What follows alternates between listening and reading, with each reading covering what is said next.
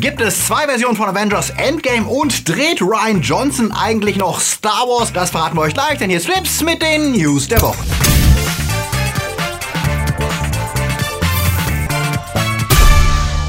Die Themen der Woche. Sonics Herrchen ist entsetzt. Bohemian Rhapsody kriegt Konkurrenz. Die Switch kommt mit VR. James Gunn sorgt für Horror. Amazon bringt die Apokalypse und Game of Thrones spielt im Dunkeln. Flips wird im März unterstützt von unseren Flips Guardians. Toni Barth, Sepp Kerschbaumer, Akoya, Anja Scholz, Onno Dreipolz, T-Unit CB, Alter I und wir, Dominik Richter, der Twaslöper, D, Dark System, Luca Kamens, Kati Uzumaki, Silko Pillasch, Fabio Mattenberger, Stern Tor 1, Derby, Daniel Schuh, Marc-André Schreiber und JF JFK-Faker. Ein großer Dank geht natürlich auch raus an unsere Flips Junior Guardians. Vielen Dank für euren Support. Wenn euch unsere News gefallen, denkt dran, den Kanal zu abonnieren. Und für News unter der Woche folgt uns auf Twitter, Facebook oder Instagram. Wir wollen 2019 ja gerne die 100.000 Abonnentenmarke knacken. Ein ambitioniertes Ziel, doch ihr könnt mithelfen, damit wir es erreichen. Falls ihr noch keine Flipsies seid, abonniert uns jetzt und aktiviert die Glocke oder empfehlt uns weiter. Egal ob bei WhatsApp, Telegram, Twitter oder Facebook, sagt eurer Oma, euren Freunden, euren Lehrern, eigentlich allen, die ihr kennt, belästigt sie damit und geht zu ihnen hin und sagt, werdet Teil der Flipsy Hippo Wombat Gang. Altgamer, die mit Marios damaligem Endgegner Sonic aufgewachsen sind, mitten auf dem Höhepunkt der Console Wars Anfang der 90er, müssen sich wohl auf eine sehr gewöhnungsbedürftige Designänderung einstellen, denn während Detective Pikachu trotz einer gewissen Flauschigkeit in seinem Trailer sofort erkennbar ist, sieht der blaue Igel irgendwie seltsam aus. Nach den ersten Teaser-Postern gab es diese Woche einen kompletten Blick auf Sonic aus dem kommenden Film. Eine Werbeagentur postete etwas verfrüht Designentwürfe von Sonic und die zeigen ein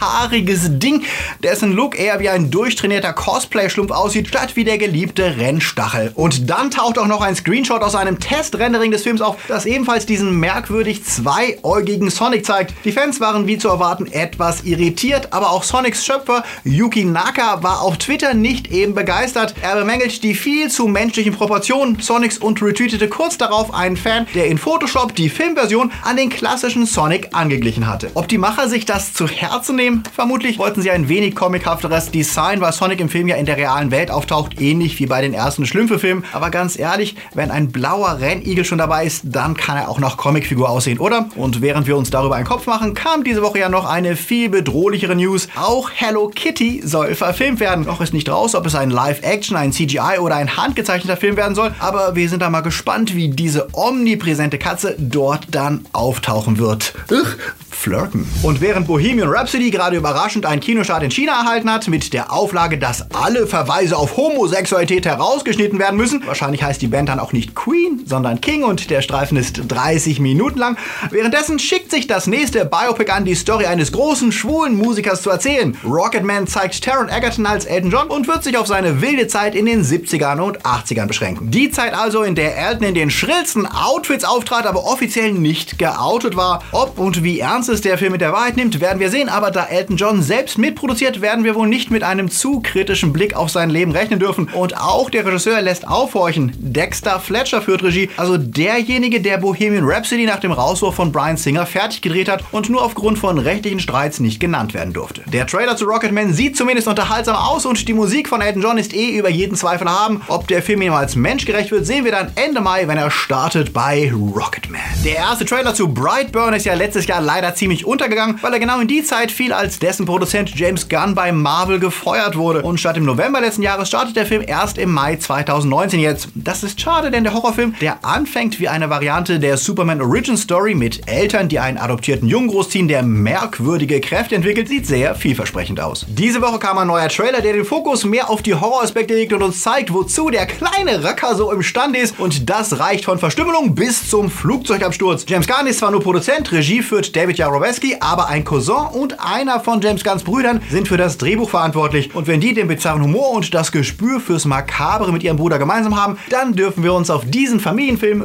wirklich freuen. Der Februar war ja ein bewegter Monat, auch für Star Wars-Fans. Und während derzeit die nahende Eröffnung von Galaxy's Edge in Disneyland für Schlagzeilen sorgte, ging fast unter, dass Ryan Johnson als Reaktion auf einen Bericht von Super Bro Movies Gerüchte dementierte, er wäre schon längst aus dem Rennen für die einst angekündigte neue Star Johnson schrieb, stimmt nicht, ich arbeite immer noch an der neuen Trilogie. Plus ein Seitenhieb, der die Super Bro Movies in die Nähe von Frat Boys rückte, die an US-Unis für ihr Asi-Verhalten bekannt sind. Auf weitere Fragen zum Stand der neuen Trilogie ging er in den folgenden Tagen allerdings nicht mehr ein. Was daran liegen könnte, dass Lucasfilm vor dem Release von Episode 9 kein weiteres Öl ins Feuer gießen möchte und sich erstmal bedeckt hält. Aus PR-Sicht scheint es vernünftig, mit Episode 9 erstmal verlorene Fans zurückzuholen und hoffentlich die Stimmung zu beruhigen. Vielleicht warten sie sogar bis The Mandalorian angelaufen ist. Derzeit wäre es aus Disney-Sicht wahrscheinlich PR-Selbstmord, sich zur geplanten Ryan Johnson-Trilogie zu äußern. Es wird sehr spannend zu sehen, wie sich Lucasfilm auf der Star Wars Celebration in Chicago in einem Monat präsentiert. Derzeit hält sich die Webseite mit der Ankündigung großer Gäste noch sehr bedeckt. Weder Ryan Johnson noch J.J. Abrams sind angekündigt und auch von Mark Hamill oder C3PO-Darsteller Anthony Daniels fehlt noch jede Info. Sie sind ja eigentlich Stammgäste und immerhin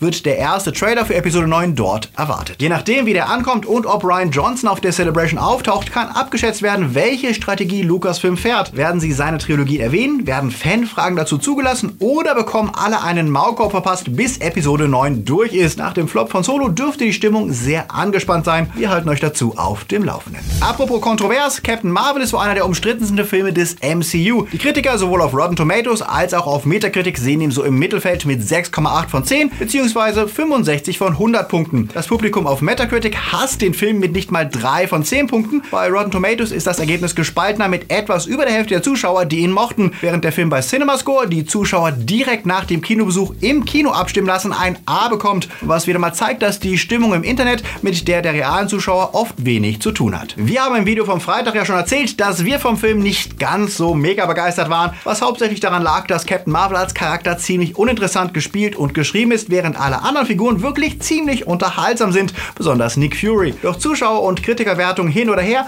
am Ende zählt Cash und da ist es noch zu früh, was genaues zu sagen. Es sieht nach den US-Zahlen der Previews und vom Freitag allerdings so aus, als würde es auf einen Eröffnungstag von 70 Millionen hinauslaufen, plus nochmal 44 Millionen aus dem Ausland. Das sind sehr gute Zahlen, die darauf hindeuten, dass das prognostizierte Startwochenende von 100 bis 120 Millionen erreicht werden könnte. Trotzdem gibt es natürlich eine sehr laute Lobby im Netz, die dem Film wegen angeblicher SJW-Agenda einen Misserfolg wünscht. Und aus dem Umfeld stammen anscheinend auch Gerüchte, die von Reddit aus letzte Woche für viel Aufmerksamkeit sorgten. Ein angeblicher Insider postete dort anonym, er wisse aus guter Quelle, dass Marvel sich selbst nicht so sicher sei, was Captain Marvel angeht und dass sie deswegen einen Notfallplan entwickelt hätten. Zum einen behauptet der Schreiber, die Russo-Brüder, die Regisseure von Infinity War und Endgame, wären gezwungen worden, Captain Marvel in Endgame zu integrieren, weil sie eigentlich fanden, dass die Story mit den Original-Avengers enden sollte. Es hätte Streit gegeben und der Kompromiss war, dass sie in Infinity War nicht vorkommt, dafür aber in Endgame. Disney und Marvel wären sich bewusst gewesen, dass Captain Marvel einen Social-Media-Shitstorm auslösen könnte und deswegen hätte man vorgesorgt. Wenn Captain Marvel gut ankommt, die Zuschauer ihn mögen und er gute Reviews und Einspielergebnisse liefert, dann sehen wir sie in einer wichtigen, vielleicht sogar entscheidenden Rolle in Endgame. Sollte der Film allerdings floppen oder in Publikumsbewertungen durchfallen, gäbe es eine alternative Schnittfassung von Endgame, in der Captain Marvel eine deutlich unwichtigere Rolle spielt. Mehrere entscheidende Szenen wären alternativ mit Captain America und Black Widow anstatt von Captain Marvel gedreht worden. Sehr zum Ärger von Brie Larson, was am Set für Spannungen gesorgt habe, die dazu geführt hätten, dass die alternativen Szenen an Tagen gedreht wurden, an denen sie nicht da war. Wie gesagt, das sind keine Fakten, sondern das, was der angebliche Insider bei Reddit geschrieben hat, dessen Aussagen leider durchaus tendenziös geschrieben sind und ein wenig danach klingen, als würde er sich das so wünschen. Außerdem ist es, wie The Mary Sue schreibt, ja seltsam zu behaupten, die Russos würden sich auf die Haupt-Avengers konzentrieren wollen, wenn die noch recht neuen Guardians of the Galaxy und Spider-Man so prominent in Infinity War vorgekommen sind und auch der Neuzugang Doctor Strange ja in einer Schlüsselrolle zu sehen war. Andererseits ist Disney nach dem Shitstorm um Star Wars Episode 8 natürlich ein gebranntes Kind und völlig auszuschließen ist so ein Notfallplan nicht. Aber wie so häufig bei anonymen Gerüchten, wirklich überprüfen können wir sie ja nicht und wenn Captain Marvel nicht überraschend am zweiten Wochenende an der Kinokasse abstürzt und danach sieht es derzeit ja nicht aus, dann bestünde ja kein Grund für Marvel, den alternativen Cut von Avengers Endgame zu verwenden, wenn er denn überhaupt existiert. Was denkt ihr darüber und vor allem, wie hat euch der Film gefallen? Sagt es uns in den Kommentaren.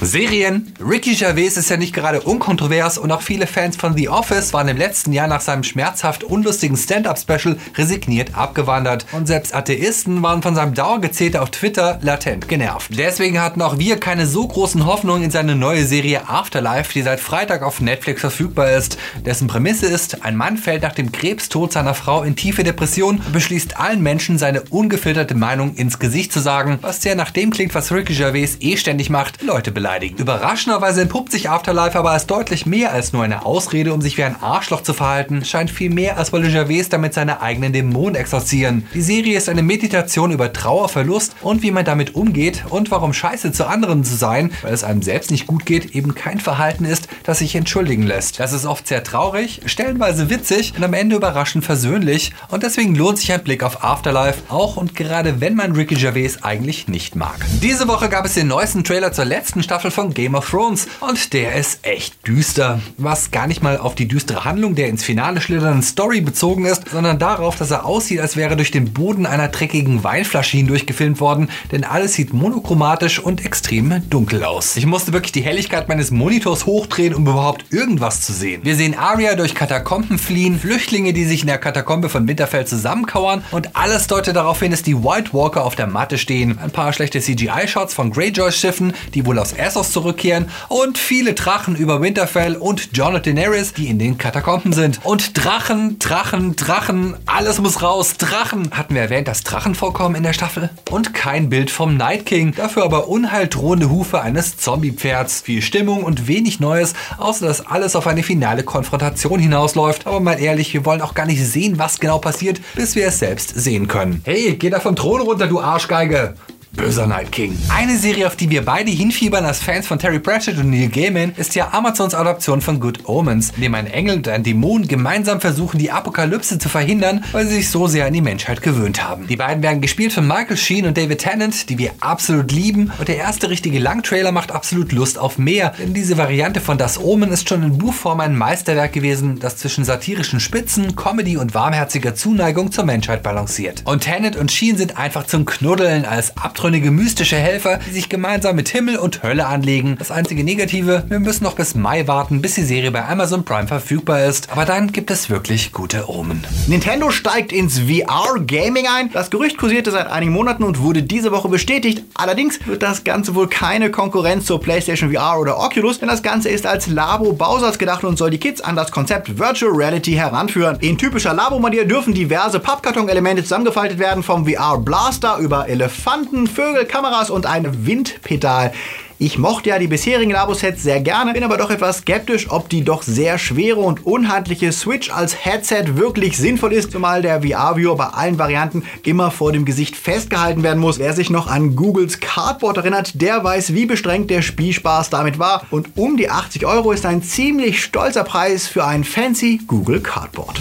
Traut sich überhaupt irgendjemand gegen Captain Marvel im Kino anzutreten? Das verraten wir euch jetzt in den Starts der Woche. Das Remake von Was Frauen wollen vertauscht die Rollen und zeigt diesmal, was Männer wollen. Eine gemobbte Sportreporterin kann plötzlich die Gedanken von Männern hören und nutzt das zu ihrem Vorteil. Das ist ähm, ähnlich klischeebeladen wie das Original und so leidlich lustig, was bei der Kritik für um die 5 Punkte im Schnitt reicht für Was Männer wollen. Destroyer erzählt die spannende Geschichte einer LAPD-Polizistin, die undercover in eine Gang eingeschleust wird und noch Jahre später mit den Folgen dieses Einsatzes zu kämpfen hat. Düster, hart und spannend liefert Nicole Kidman eine beeindruckende beeindruckende Performance ab, die bei der Kritik für 6,5 Punkte im Durchschnitt reicht bei Destroyer. Wenn ihr es noch nicht getan habt, schaut euch unser Frage- und Antwort-Video von Freitag an. Dort gehen wir nicht nur auf eure Fragen ein, sondern erzählen auch, wie uns Captain Marvel persönlich gefallen hat. Außerdem gibt es diese Woche wieder für alle, die uns regelmäßig unterstützen, ein Bonusmaterial, nämlich die Uncut-Version des Videos mit viel mehr Fragen von euch und viel ausführlicheren Antworten auf über 40 Minuten Länge,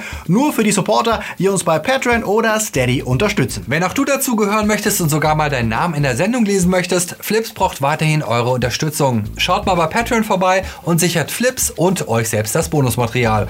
Oder lasst doch einmalig und ohne Verpflichtung ein einmaliges Trinker per PayPal da. Die Links sind in der Beschreibung. Und hier geht der Dank natürlich wieder an unsere regelmäßigen Unterstützer, die auch für euch Flips ermöglichen. Die Guardians, Junior Guardians, die Flips Time Lords, die ihr hier seht und natürlich genauso Dank an die Padawans und Patronus. Ihr seid die Besten. Das war's für heute. Wir sehen uns aber natürlich schon diese Woche wieder mit der Top 5 am Freitag und ab übernächste Woche dann auch wieder mit dem Livestream. Wir wünschen euch einen wundervollen Sonntag. Haltet euch trocken und warm und seid nett zu anderen, auch wenn sie andere Dinge mögen als ihr selbst. Bis die Tage läuft.